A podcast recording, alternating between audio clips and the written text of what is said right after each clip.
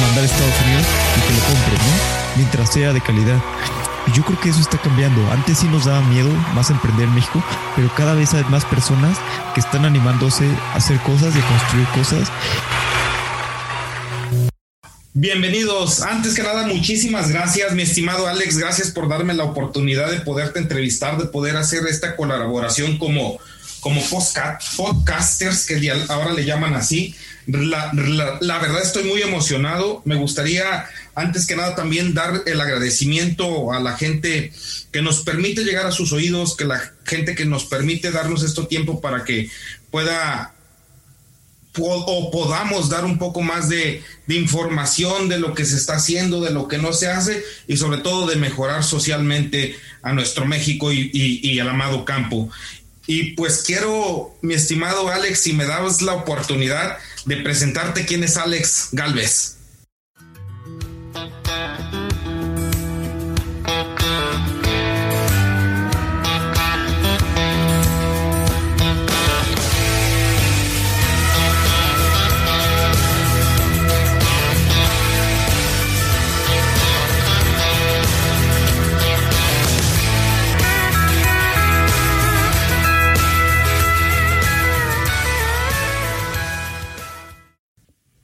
Claro, pues Didier, encantado aquí de estar eh, contigo en el podcast. La verdad es que una gran oportunidad poder eh, platicar con tu audiencia. Y, te platico un poquito de mí. Este, yo me considero emprendedor. Eh, primero estudié Derecho y luego me di cuenta de que, que, el derecho iba a ser automatizado en los siguientes 20 años y que no era la manera de impactar a la sociedad de la manera más positivamente posible. Entonces empecé a meterme cada vez en cosas más de tecnología, porque me he dado cuenta que la tecnología impacta todas las industrias de, nuestra sociedad y va a seguir impactando, ¿no? Eh, la industria financiera, la industria del agro, la industria de movilidad. Y mientras más podemos impactar estas industrias y mejorarlas con tecnología y herramientas, pues vamos a tener un mejor México todos. Oiga, licenciado, qué buena lectura del caso a final de cuentas, de ver que realmente eh, el tema, eh, hay hasta libros, ¿no? Que dicen que sálviense quien pueda. ¿Por qué? Porque la tecnología va a llegar a rebasarnos en muchas de las acciones que hacemos como humanos. Platícame un poco cómo, cómo fue tu, tu introducción a la tecnología y además te apuesto que eres derecho, mm, estudiaste derecho, pero realmente a lo mejor ni era tu pasión, güey. Sí, acabé estudiando Derecho como por las circunstancias de la vida, me, orillaron a eso. No, no me orillaron, me fueron llevando más bien. Y era una cosa que me gustaba mucho, pero en la teoría. De repente en la práctica me empecé a dar cuenta de que las cosas eran muy lentas, eh, todo dependía de otras personas y, no dependía de mí. Y un día yo estoy en una escuela muy tradicional, la Libre de Derecho, eh, y después em, encontré alguna vez una impresora 3D y me empecé a dar cuenta de todas las posibilidades que había pues, de esa tecnología y todas las otras tecnologías que yo no estaba viendo y cómo estaban impactando todas las industrias. Entonces fue, que decidí hacer un cambio de carrera. Eh, pues, o sea, eh, bueno, dejé de trabajar como abogado y empecé a meterme cada vez más al mundo de la tecnología, al mundo del emprendimiento. Eh, aprendí a programar, aunque la verdad es que programo medio mal, pero también creo que nunca es tarde para nadie para, para cambiarse de carrera, carrera y para reinventarnos. Órale, qué interesante. Fíjate lo que acabas de comentar. Eh, el derecho tiene factores de que es movido por humanos. La tecnología también. Pero la tecnología es tan claro su objetivo que avanza muchísimo más rápido, ¿no? Sí, la verdad es que el, derecho avanza, pero muy lento, y la tecnología avanza eh, súper rápido. Y estos años he, he, visto pues, diferentes proyectos como cómo podemos impactar eh, la vida de las personas. Algunos proyectos son exitosos, otros no son exitosos. Em, y, de hecho he visto varios proyectos que yo no estoy tan metido en agricultura, pero he visto varios proyectos muy interesantes que creo que se puede impactar eh, la manera de una manera para, para, hacer mucho más productivos las cosas. Por ejemplo, un proyecto en el que estuve un poco involucrado, aunque la verdad es que nos fue mal, era que a través de drones eh, los volaran sobre los cultivos y con eso pudieran ver mucho más fácil dónde se necesitaban insecticidas, dónde estaba creciendo bien, dónde estaba creciendo mal, y ya con toda esta data, eh, crecer mucho mejor pues, pues todos los, los, cultivos. La verdad es que ahí, no fue mal en el proyecto, pero bueno, pues así, así pasa en la vida, ¿no? Muchas veces se fracasa y el chiste es seguir intentando y no tenerle miedo a fracasar, porque si tenemos miedo a fracasar, no nos vamos a arriesgar a, crear cosas nuevas. Y fíjate que hablas de algo bien interesante, Alex, que a final de cuentas tu inquietud te llevó a, meterme al, meterte al mundo de los inquietos, que son los emprendedores. Y, hace un rato platicábamos o empatábamos eh, cordialmente plática de decir, a ver, ¿cuáles son los aspectos más tradicionales o más, eh, digámoslo así, que están dentro de la caja emprendedora, eh, emocional, física o, psicológicamente que tú has visto en el bagaje de los, de los emprendedores y no tanto en el bagaje de tu vida y en el, en el bagaje profesional que no has visto eh, en otros sectores, como por decir en el de la abogacía? Pues por ejemplo eso que mencionas de, de de la psicología y de, y de la fuerza mental es que ser emprendedor es muy duro y muy complicado porque te levantas cada día y a veces con tu propia empresa en las mañanas puedes tener noticias súper buenas y en la noche noticias súper malas y, y es muy complicado. Normalmente los abogados pues medio dependes de alguien más de la empresa, entonces es un trabajo un poco menos eh, movido en la parte emocional y ser emprendedor siempre es muy movido en la, parte emocional. También hay que tener en cuenta que hay diferentes tipos de, emprendimiento. Por ejemplo, está el emprendimiento en tecnología, que es intentar crecer una empresa como Rappi, que es pues, crecerlo muchísimo, morirte. O también se puede, siempre se puede un, emprendimiento que sea una empresa que crece moderadamente a una eh, velocidad buena, que, y que vives de eso, ¿no? Y que vives bien y tienes, generas suficiente dinero para para ti, para tu familia, para, para pagarle un buen sueldo a tus empleados. Y ese tipo de emprendimiento también es muy sano y es lo que nos ayuda a tener una sociedad mejor. Mientras más personas tengamos atreviéndose a emprender y creando cosas, pues vamos a tener mejores productos para los consumidores finales y sobre todo más cantidad de trabajos para, para todos en México. Eso es algo bien interesante. Lo que dices es crecer, crecer o morir. Y ahora, un, un, un, cualquier detalle que dentro de la ecuación no genere ir a ganar, porque es eso, es ir a ganar, eh, eh, te puede hacer morir. Pero antes de empezar a emprender en unos modelos tan específicos como Rapid, como, como Uber, como todo eso, debe haber un, una experiencia de aprendizaje alta. ¿Dónde podemos encontrar todos esos aprendizajes o todas esas experiencias antes de nosotros tirarnos al vacío? Yo creo que la mejor manera de aprender es tirándose al vacío. Digo, es complicado. Una opción muy buena es trabajar en otra empresa que haga algo similar a lo que queremos lograr y así podemos aprender.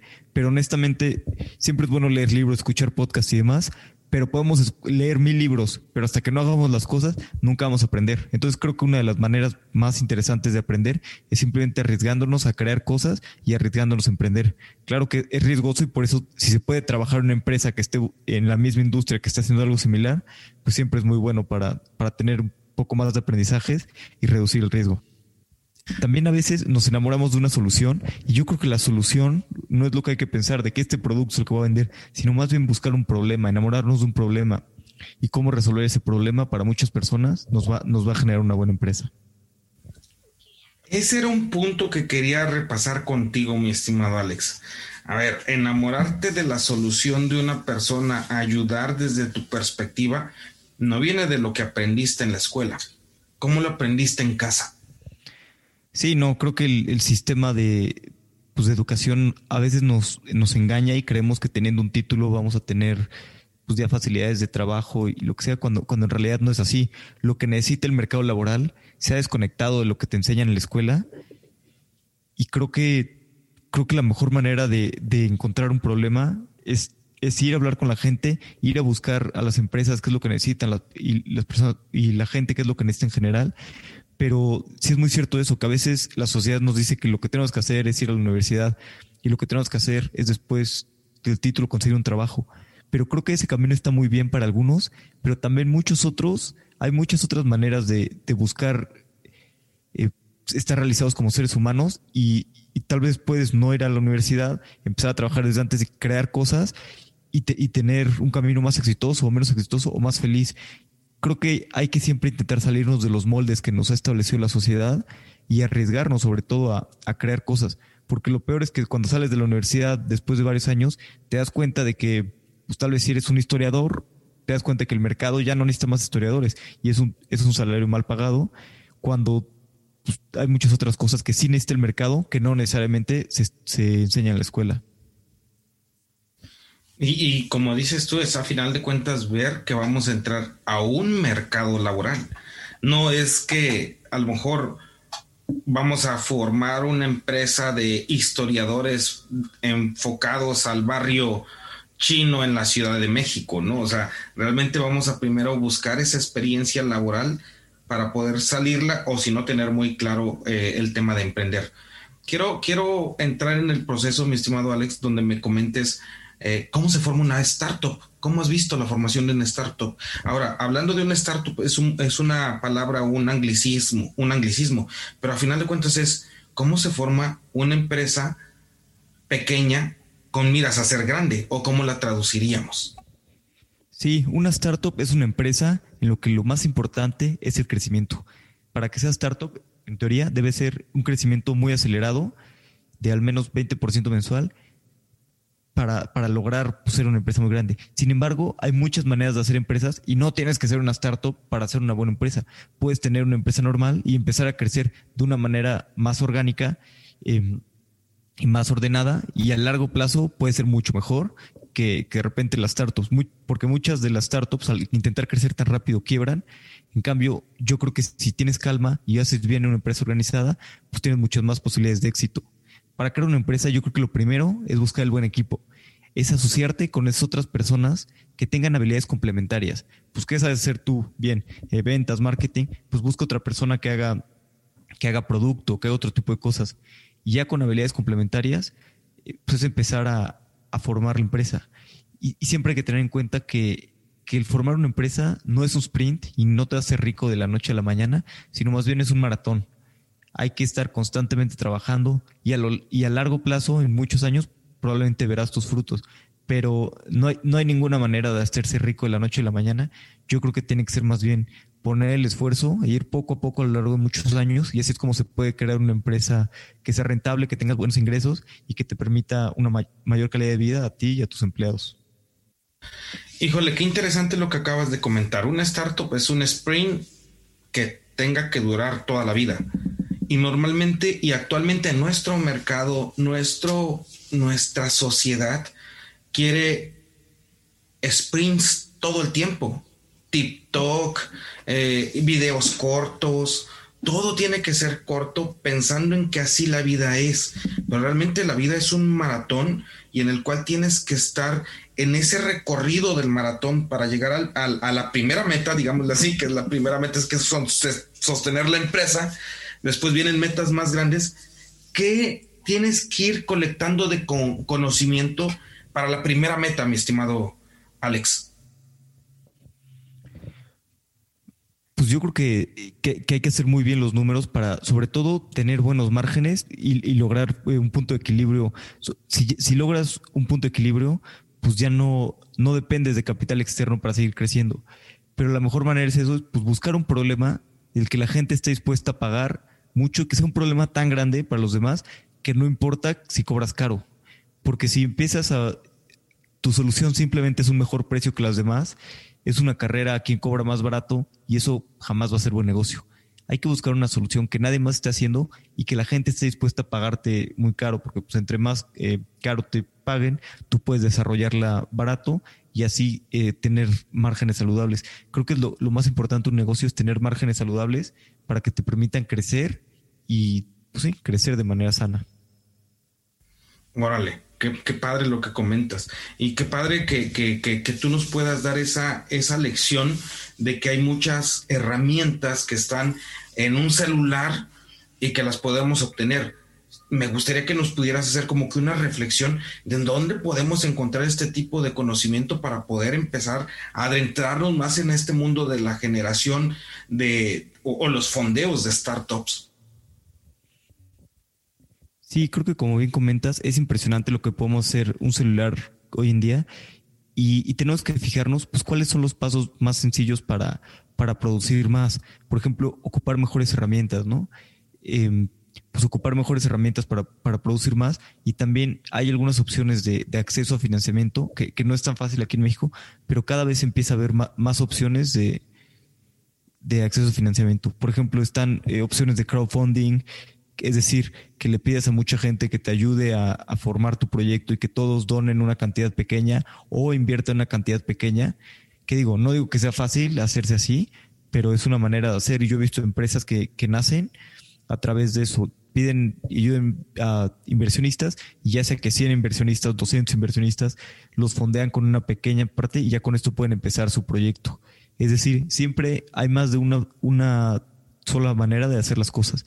Muchas veces nos detenemos eh, ante una pared y creemos que, pues que ya no se puede avanzar más. Y siempre hay, hay diferentes maneras de, darle la vuelta, de buscar opciones y simplemente ser movido, ¿no?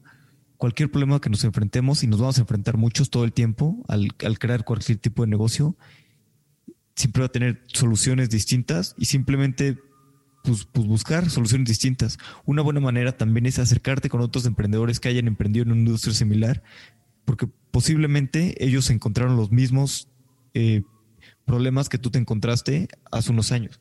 Entonces ellos te pueden decir, ah, sí, yo tuve ese problema, lo solucioné de esa manera, o intenté eso y no se pudo.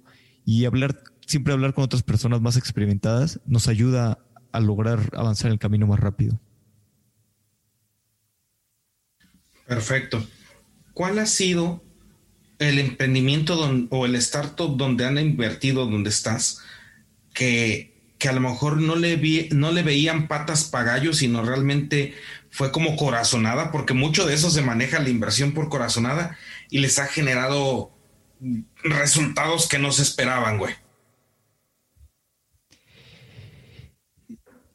Este, por, ejemplo, hubo una, empresa siempre acaba siendo mucho de, mm, del equipo. Hubo una empresa en la que, en la que invertimos que se dedicaba primero a un seguro para, para todas las personas de Uber y Rappi. Y al final entró la pandemia y se dio cuenta que no estaba vendiendo nada y dijo, no, vamos a cambiar el modelo de negocios. Y ahora lo que hace es que es un, un software para, para pequeñas, para supers en las ciudades y así, y ya les permite, pero para supers locales pequeños, y ya les permite a ellos vender a través de WhatsApp a las personas y también hablar con WhatsApp con los proveedores. Entonces ya se pueden poner de acuerdo con los proveedores directamente, así compran más barato y, y tienen a todas las personas locales, les pueden vender por WhatsApp, lo que les genera mayor eficiencia y tener toda su, su contabilidad y sus cosas en orden.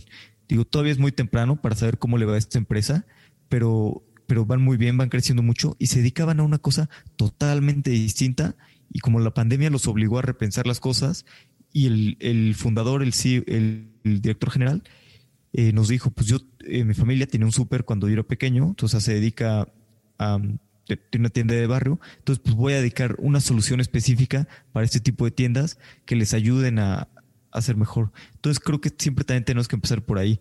Depende del problema que queramos resolver, pues hay que buscar un problema que entendamos y que, que, entendamos la industria o que, o que entendamos a las personas que tienen ese problema. Fíjate, bien interesante lo que comentas. Hay una analogía que dice que cuando te llega una crisis, crisis tienes que regresar a las bases para que de esas bases empieces a volver a formar otro, otro, otro edificio, otro, otro changarro, lo que tú quieras. Y muy, muy acertado lo que dijo, lo que hizo este amigo, este, este CEO. Antes también de que estuviéramos hablando con respecto al, podcast o al episodio, hablabas de que también hay una solución o un, o un una startup que está teniendo interacción con la venta de productos agrícolas en el eh, eh, o, teniendo interacción tecnológica con la solución y venta de productos agrícolas. ¿Podrías como que explicarnos qué es lo que hacen? Sí, yo he hablado con varias empresas que están desarrollando en, en la, parte agrícola, porque aquí en México no nos damos cuenta de todas las posibilidades que hay en el campo, pero por ejemplo, estaba eh, hablando con, otros eh, inversionistas de, de la India y me decían que allá en la India uno de los grandes catalizadores a que empezara a crecer la economía y toda la tecnología son todas las cosas que se están dando en el sector agrícola, toda la innovación, tecnología y todo lo demás. Entonces empecé a ver algunas empresas que se dedican a esto. Una, por ejemplo, eh, que, nada más he hablado con ellos, es Siembro. Ellos se dedican a ayudar a los agricultores con créditos para que puedan comprar tractores y otro tipo de herramientas. Ya te consiguen eh, pues, crédito para este tipo de tractores y ya con los tractores puedes vender mucho más y esa, digo, producir y, es, y ese exceso de producción, eh, pues logras pagar tu crédito. Otra que te comentaba es Vercor. Ellos son una tienda en línea, pero no, no venden directamente, sino que se dedican a juntar a todos los productores y, y todas las personas que le necesitan vender cosas a los productores. Entonces ahí los productores pueden comprar pues, todo lo que necesitan a precios más baratos o vender también. Qué interesante cómo ha llegado ya la tecnología y sobre todo con, un, con una base muy, pero muy lógica. El solucionar y el ver el beneficio del otro tú en, tu, en tu profesionalización en este sector, lo ves como en una constante de recomendación de los libros que, lees y aparte qué libros nos podrías eh, eh, pasar para como entender o empezar a dar los primeros pasos en estas, en este, en este mundo que es la inversión o en este mundo que es estar eh, viendo cómo están las startups. Sí, los libros, yo creo que un libro básico para empezar a emprender, si se quiere emprender en startups, es De 0 a 1 de Peter Thiel, porque explica cómo se debe atacar un mercado y cómo hay que hacer algo innovador que no sea simplemente una mejora pequeña sobre el producto alrededor, sino que tiene que ser al menos 10 veces mejor. Porque si es nada más una mejora en 10%, en 5% más, pues muchas personas van a decir, pues sí, es 5% mejor, pero mejor me quedo ya con la persona, con el producto que estoy. Por eso tiene que ser una propuesta 10 veces mejor para que las personas se animen a, a tomar este cambio del emprendimiento. Y también otro libro que me encanta y, y creo que es básico para cualquier emprendedor es eh, The Hard Thing About Hard Things, este, de Ben Horowitz, que, trata muchísimo sobre el emprendimiento, pero sobre todo acerca del proceso mental y lo complicado que es eh, generar una empresa y, y pues esta, esto, esta presión mental que, que, tiene cualquier persona generando una empresa. Y es importante porque muchas personas creemos que, que solamente nos pasa a nosotros cuando en realidad es algo que, todo, que todos los emprendedores tienen en todo momento. Es, por eso que es importante pues, saber que esto es normal y apoyarnos en otros emprendedores para, pues, para, para saber cómo, cómo lograr dominar toda este, esta presión mental que se tiene al emprender. Y esa presión mental es mucho social, güey, o es mucho de, un empeño de ego, es mucho empeño de muchas cosas. Y me gustaría como que, que ¿cuál has visto como que es la, la, la, el talón de Aquiles de un emprendedor y en lo cual tiene que enfatizar para no caer, güey? Sí, creo que la presión, las social es importante porque todos creemos que cuando lanzamos un nuevo negocio, pues nos va a ir muy bien y va a ir hacia arriba, cuando la realidad es que no, normalmente los primeros años son complicados, son más difíciles y a nadie nos gusta pues que nuestra familia nos vea que no nos está yendo tan bien como, como nos gustaría, ¿no? Es complicado compartir eso, pero creo que simplemente es natural de, de, de pues, crear una nueva empresa. Y creo que la mejor manera, todos tenemos cosas en las que somos buenos y en las que somos malos. Y en la escuela a veces nos enseñan que tenemos que mejorar en las cosas en las que son malos. Pero yo creo que no. Yo creo que tenemos que apostar más por las cosas en las que sí somos buenos y asociarnos con alguien que sea bueno en las cosas en las que nosotros somos malos. Entonces, todos tenemos eh, pues, cosas en las que no somos buenos, pero hay que asociarnos con una persona que logre eh, complementar esas cualidades. Yo creo que esa es la manera más fácil de, de lograr eso y sobre todo de, creo que siempre tener un, buen socio con el que hagamos buena mancuerna, pues nos va a ayudar a avanzar mucho más rápido en cualquier tipo de empresa.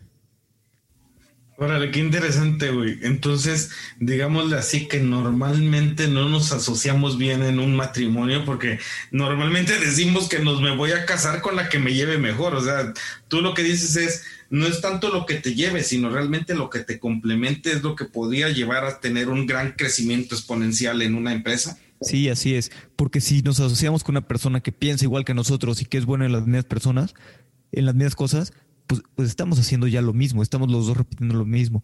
Yo creo que el chiste es asociarse con una persona que piense distinto y que sea bueno en otras cosas para que así podamos discutir los puntos de vista y llegar a una solución distinta, ¿no? Sino alguien que nos ayude a ver las cosas de una manera distinta y que nosotros le ayudemos a él a ver las cosas de una manera distinta. Órale, fíjate, eh, mi estimado Alex, estoy disfrutando este episodio porque es una es algo que realmente no conocía y te soy sincero, no, no sabía el tema de las startups, no sabía el tema de la, de la, de la inversión en, este, en estos sentidos. Pues como, como empresario, como emprendedor he pasado por muchos matices, sin embargo, a final de cuentas hay gente que nos estudia, nos estudia fuera de la caja y de la caja y eso a final de cuentas complementa, porque el hecho de que si te acercas con una persona a querer aceleradamente, no se va a enfocar en tus fortalezas, sino se va a enfocar en mejorar en lo que eres malo, ¿no? Sí, sí, sí, de acuerdo. Y creo que, creo que yo, por ejemplo, hay muchas cosas que yo también tenía a veces un pensamiento distinto. Y bueno, ahora este es el, pensamiento que tengo ahora, pero siempre estoy abierto a, seguir aprendiendo y a, y a seguirlo cambiando, ¿no? Creo que eso es algo importante del ser humano. Eh, aprender a, cambiar nuestra opinión y estar abierto a otras cosas. Y justo por estas cosas que yo, yo no sabía del emprendimiento y que cada vez fui hablando con emprendedores, fui aprendiendo más y más, que, por eso decidí también hacer mi podcast de, emprendimiento, fundadores, y en él hablamos con muchos emprendedores de, toda Latinoamérica, de cómo han emprendido y sobre todo pues me doy cuenta del camino tan distinto que tienen unos, ¿no? No hay una sola manera de llegar eh, al éxito, por así llamarlo, sino que cada quien tiene su propio camino y debe de forjar su propio camino de acuerdo a sus cualidades y a lo que le quede mejor, ¿no? Todos tenemos un camino distinto y no lo que es bueno para uno va a ser bueno para el otro. No, no manches, qué, qué, interesante lo que acabas de decir de lo de los fundadores, porque al final de cuentas me imagino que también no es un, los chavitos de 18 años, los de 15, los de 25, los de 30, los de 50, nunca es tarde, pero ahí debe de haber alguna media. Eh, ¿has, ¿has, notado algún, este, eh, algún tipo de, de pensamiento eh, o madurez en esa media que has entrevistado con las cuales has convivido? Güey? Pues hay un poco de todo y curiosamente, lo que mencionas, la gente siempre cree que los emprendedores son, son gente joven y, demás. Y sí hay gente joven emprendiendo, aunque el promedio es más alto. Y la gente que es más grande, cuando empieza a emprender, eh, estadísticamente le va mejor que a la gente joven. O sea, la gente de, como dices, nunca es tarde, de, de treinta y tantos, cuarenta años, normalmente le va mejor que a las personas de veintitantos años cuando emprenden. Porque normalmente ya tenemos más madurez y, y podemos pues, tenemos más madurez, más conocimiento y, podemos crear las cosas, ¿no? O sea, ese, ese tipo de eh, creadores de Mark Zuckerberg, de Facebook y así, claro, pero son la excepción a la regla más que la regla en sí. Sí, son los fuera de serie, Los, los que son las nosotros en el campo dijéramos son los garbanzos de a libra. Difícilmente los vas a volver a tener, ¿no? Mi estimado, quiero, quiero enfocarme en la parte de de que ya tenemos, pon tú, toda la parte de dónde podemos sacar la información, la parte de cómo pensar en, estratégicamente, pero ahora, ¿cómo pienso en escalabilidad si ya tengo un negocio y cuáles serían los fundamentos para el siguiente paso de hacerlo escalable un proyecto? Yo, yo, creo que primero tenemos que ver nosotros mismos qué tanto queremos escalar o no, no queremos escalar el negocio. Porque la, mejor manera de crecer y escalar es consiguiendo inversión, pero no necesariamente es lo mejor para todos eso, ya que pues, si conseguimos inversión, pues ahora tenemos la responsabilidad con nuestros inversionistas, ¿no? De repagarles su dinero y que crezca su dinero. Entonces, la inversión nos ayuda a crecer mucho más rápido, pero también es mucho más responsabilidad si podemos crecer de una manera tal vez un poquito más lenta, pero pues que no dependamos de nadie más, creo que nos permite mucho mayor flexibilidad eh, a largo plazo. Muchos le llaman el beso de la muerte cuando tomas la inversión de alguien más, ¿no? Sí, o sea, yo creo que a todos nos gusta, pues, claro que con más dinero se pueden hacer más cosas, pero, pero no necesariamente es lo mejor, porque pues, ese dinero es, es responsabilidad, ¿no? Es, es, son responsabilidades extra, ¿no? Cuando es tu dinero, pues lo puedes perder y pues bueno, ¿no? Pero si pierdes el dinero de otra persona, pues yo creo que hay mucho más responsabilidad. Y ahora, por decir, debe de haber proyectos que son caros, que bueno, que son grandes, que son chicos, y tú lo mencionabas ahorita, ¿cómo, cómo pasar esa parte de decirle al primo de un amigo, digámoslo así, invierte en mi empresa, o tú en este caso ser el, el hunter de inversión, digámoslo así, para poder atraer empresa a una startup. ¿Cómo, ¿Cómo funciona ese proceso mental? Porque a final de cuentas, eh, si para hacer una inversión con tu dinero, eh, para un, una cosa que en teoría es segura, eh, te cuesta trabajo, ¿cómo invertir en algo que realmente es desconocido y aparte de ser desconocido, se está rodando fuera de tu pensamiento que, normalmente tienes? Sí, creo que también además hay, muchas maneras de, de, conseguir inversión. Por ejemplo, en primera, yo creo que hay que ser muy claro con los inversionistas acerca de los riesgos que están, que están cometiendo, que están teniendo. Depende del nivel de riesgo que exista. Y también, pues siempre se puede hacer eh, sobre capital, o sea, que te inviertan y compren una parte de la empresa, o sobre deuda. Si queremos crecer, pero tampoco queremos arriesgarnos tanto, yo creo que siempre se puede ir con amigos y, crecer por medio de deuda, ¿no? Que ellos te presten dinero y tú les pagues un interés y, sobre dónde encontrar personas de pues que inviertan, eso pues siempre es complicado, aunque hay cosas que no, que no nos imaginaríamos, ¿no? Por ejemplo, eh, hay aceleradoras de startups que se dedican a, acompañar empresas, por ejemplo, Más Challenge aquí en México, que muchos proyectos de agro aplican y, ellos los ayudan a estructurar mejor la empresa y todo, y luego a ir por, por inversión. Órale, qué interesante, como dices, a final de cuentas, y te lo voy a poner como, como siempre reducido, el talón de Aquiles de cada empresa se llama vender, y vender tiene que ser vender tu proyecto, vender una idea, vender un producto, vender, vender a final de cuentas. Entonces, caemos en que un emprendedor, en primer lugar, tiene que ser un buen vendedor.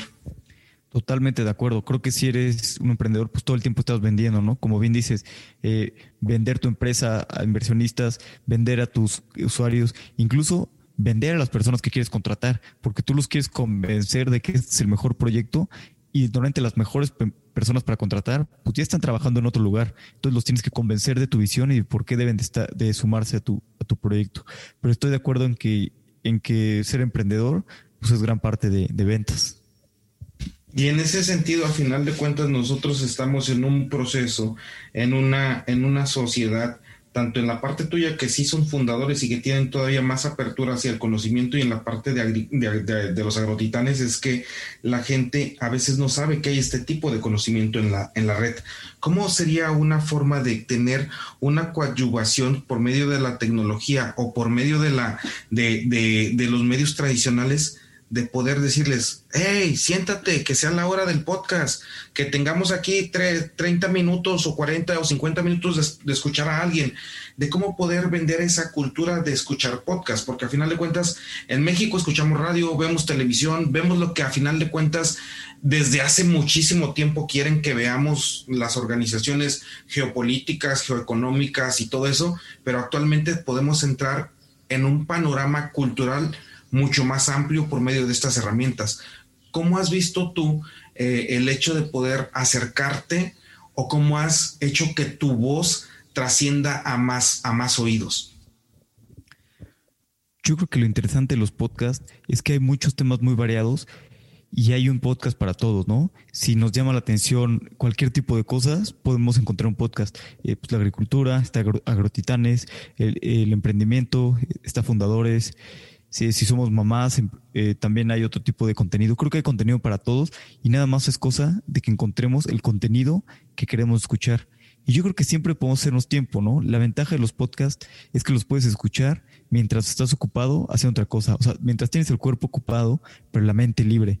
Es decir, puedes estar lavando platos, puedes estar em, corriendo, haciendo ejercicio en el gimnasio, eh, cualquier cosa, ¿no? Manejando. Entonces es la ventaja de, de los podcasts. Nos permiten hacer, bueno, aprender mientras estamos haciendo otra cosa con, con el cuerpo que no necesita nuestra atención plena.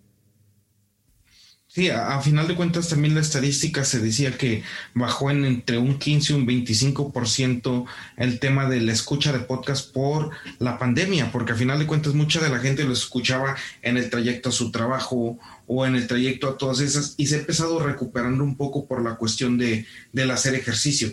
Sin embargo, otra de las cosas que yo creo es que eh, eh, no se tiene como que un horario específico cuando la gente está relajada y dejamos como que la gente tome su decisión de cuándo escucharlo y no nosotros como vendedores de podcast, cuentos o vendedores de contenido o a final de cuentas como difusores de culturales, no hemos como que apropiado eso. ¿No crees que faltará esa cultura de parte de, nosotros de decir, a ver, quiero que la gente nos oiga en tal hora, en tal día, en tal fecha. Y sí programamos, pero de ahí dejamos a que la gente llegue a nosotros, nos compre, no nosotros ponernos en el top mind de ellos. Yo, creo que al contrario, yo creo que es la superventaja de los podcasts, que cada quien nos puede escuchar eh, cuando quiera. Entonces, hay personas que, que, los pueden descargar y después cuando vayan en el camión o lo que sea, en el avión, este, los pueden escuchar. Y yo creo que esa es una de las grandes ventajas. Y sobre todo también yo creo que la única manera que podemos nosotros desear es crear buen contenido y que se escuche cuando sea. Pero lo bueno también del contenido es que mientras sea contenido de calidad y contenido valioso, no importa si nos escuchan el día que lo sacamos, eh, un año después, dos años después o cinco años después. Yo incluso todavía escucho muchos podcasts que son muy interesantes y veo y se han grabado hace ya tres, cuatro, cinco años. Pero creo que el buen contenido con buenos aprendizajes eh, no le afecte el tiempo y al contrario, con el tiempo se va volviendo todavía más valioso que en el momento que se sacó. Y mientras sea buen contenido, la gente lo va a ir recomendando y va a ir creciendo la audiencia poco a poco. Órale, qué interesante, mi estimado Alex. La verdad es que te, eres un agrotitán cibernético y aparte con billetes, cabrón. te quisiera preguntar algo. Si el día de hoy empezaran tu biografía, ¿con qué frase empezaría? Uy, buena pregunta. Este, no sé, me gustaría que, dijeran que fue una persona que ayudó a que otras personas crearan empresas. Una persona que, que, potencialicé la creación de, empresas em, de tecnología en México y en Latinoamérica. Afortunadamente eh, eh, en Estados Unidos tenemos bien, dicen que más que estamos lejos de Dios como mexicanos, pero cerca de Estados Unidos y tenemos una industria o, un, o, lugares así como Silicon Valley donde a final de cuentas corre esto al mil o al diez mil por hora en México hay algún tipo de figura donde se esté fondeando, donde se tengan aprendizajes, donde podamos, como decíamos hace un rato, nosotros como Latinoamérica solucionar nuestros propios problemas o realmente no hay esa cultura en México. Deja tú de México, en Latinoamérica. Yo creo que hacia allá vamos. O sea, todavía no estamos al nivel de, de Silicon Valley, Estados Unidos, pero así llevamos. Cada vez hay más empresas eh, grandes, mexicanas, brasileñas, que están creando cosas interesantes y que están haciendo soluciones eh, pensadas en Latinoamérica. Yo creo que se ha avanzado mucho en los últimos cuatro o cinco años y se va a avanzar mucho más todavía. Digo, en la Ciudad de México hay muchas personas, en Guadalajara también hay muchas personas trabajando en tecnología con proyectos muy interesantes, pero no solo eso, ¿eh? Yo he visto personas eh, en Mérida, en Tamaulipas, trabajando y, es la ventaja también de, de Internet que en un mundo con el Internet nos permite tener globalización en todos lados. Por ejemplo, los desarrollos de videojuegos, pues antes estaban en Estados Unidos y en Europa. Ahora con el Internet y el acceso que tienen las personas a la tecnología, pues con un equipo en, en cualquier lugar de, de México, Veracruz, Chiapas, pueden ser cuatro o cinco eh, desarrolladores y que creen un juego increíble, lo vendan a través de Internet y tienes ya la distribución eh, mundial, ¿no? Y puede, puede irle súper bien. Entonces ya no necesitamos estar en, en Estados Unidos o Europa, sino que podemos estar en cualquier lugar desarrollando tecnología. Además de esto, aprender a desarrollar nunca había estado tan al alcance de las personas. O sea, sí es complicado, no es fácil, pero cada vez hay, hay eh, opciones más interesantes, como por ejemplo Henry, una empresa en la, que invertí, que ellos te dan clases de programación durante ocho meses de manera gratis y ellos te y luego te consiguen un trabajo como programador y te cobran hasta que estás cobrando ese trabajo, les pagas una parte, un porcentaje. Pero te permiten ya aprender a programar y obtener un trabajo de calidad antes de empezarles a repagar el curso. Órale, qué interesante. Eh, con respecto y, repasando lo que tú nos decías, eh, por decir, alguna vez entrevisté a un amigo que se llama Francisco Jardín y él decía que en Brasil hay 1500 agtech o startups agrícolas, ¿no? En Brasil, eh, en Brasil había otro, ah, hay otro porcentaje alto en, en Argentina. Y alguna vez entrevisté a Luisa, Luisa Lourdes, que es, ella es la el, digámosle así, la voz mundial del Achtesh, este, del, del y lo que decía, no es posible que en, Brasil, bueno, no es posible que en Perú y en Bolivia haya más Achtesh que en México. Y a mí se me dice, se me hace fácil pensar, decir, es que ellos no están cerca de algo que se llama Estados Unidos y que piensas que te puede oscurecer y lo que te quería preguntar es que si así como somos como una sociedad que, no somos orgullosos de nuestras raíces, ¿crees que eso también limite a ser orgullosos de generar tecnología? No, no, yo creo que, yo creo que al contrario. Aquí en México la oportunidad es mayor precisamente como no hay tantas empresas, tenemos una mayor oportunidad de generar empresas eh, que, estén, que estén ayudando al agro. Yo Estados Unidos más bien lo vería como ventaja, porque para nosotros es más fácil producir más y nuestros excedentes, mientras más produzcamos, pues lo podemos mandar a Estados Unidos y que lo compren, ¿no? Mientras sea de calidad. Yo creo que eso está cambiando. Antes sí nos daba miedo más emprender en México, pero cada vez hay más personas que están animándose a hacer cosas y a construir cosas en, en, varios sectores, como por ejemplo en agricultura, yo creo que, que, cada vez hay más personas y seguirán creándose más cosas. Y en los siguientes años va a ser una potencia en México en todo esto de tecnología de agricultura. Órale, qué interesante por lo que me dices, porque realmente yo lo percibía de la otra forma, que a veces, híjole, mm, somos muy buenos productores, somos la potencia número 12 a nivel mundial en exportación de, de frutas y de este de hortalizas, pero realmente a veces de tecnología sí estamos como que, eh, eh, yo, yo lo, percibo que estamos varados, pero qué bueno que me comentas que a final de cuentas hay una gran oportunidad. Y esta es una pregunta que, quiero hacer. Imagínate que yo soy un muchacho que traigo ahí un, proyecto y una, y una tecnología eh, que puede ser disruptiva o puede ser una tech en, crecimiento, pero realmente no sé a dónde tocar las puertas. ¿Cómo tocamos a ti las puertas, Alex? A, mí me pueden escribir en, Twitter, eh, bueno, pueden escuchar mi podcast, escríbenme en Twitter, eh, Alex Alves R, y, pero yo creo que lo mejor es, si estás empezando, acercarte con una aceleradora, por, como más challenge, que ellos eh, ayudan a, proyectos de agricultura, o también Village Capital, que ellos ayudan a proyectos que sean de agricultura, pero que tengan que ver con financiamiento. Y este tipo de aceleradoras ayudan mucho a darle más estructura a la empresa, a guiar a los emprendedores y a darles mentoría para que vayan por el camino correcto y puedan seguir construyendo, construyendo la, pues, empresa. Órale, no seas malito. Si puedes, mándame en un WhatsApp la, la, claro, te mando los links y los agregamos a las notas del episodio.